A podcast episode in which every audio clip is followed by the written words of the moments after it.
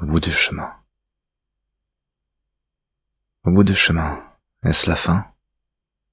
C'est ce qu'il se demandait en ce matin de printemps ou d'hiver. Il ne savait plus. Il avait cheminé pendant des mois, des jours, des heures. Du moins le pensait-il. Mais là, il se posait cette question.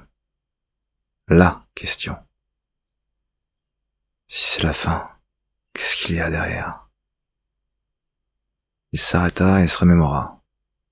Quoi au fait? Il réfléchit, mais il n'y arrivait pas. Il ferma les yeux et essaya de nouveau. Rien. Il avait beau essayer, rien.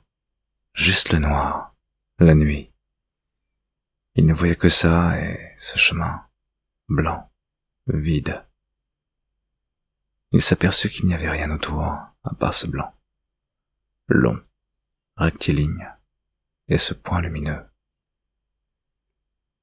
Il se demanda si cela faisait des mois, des jours, des heures, ou uniquement quelques secondes. Mais toujours rien, toujours ce vide et ce chemin-là, omniprésent, qui l'attirait. Il se mit à marcher machinalement sur ce ruban blanc sans le désirer. Il avançait dessus, vers cette lumière. Impossible de résister. Il avançait coûte que coûte. Soudain, la peur l'envahit.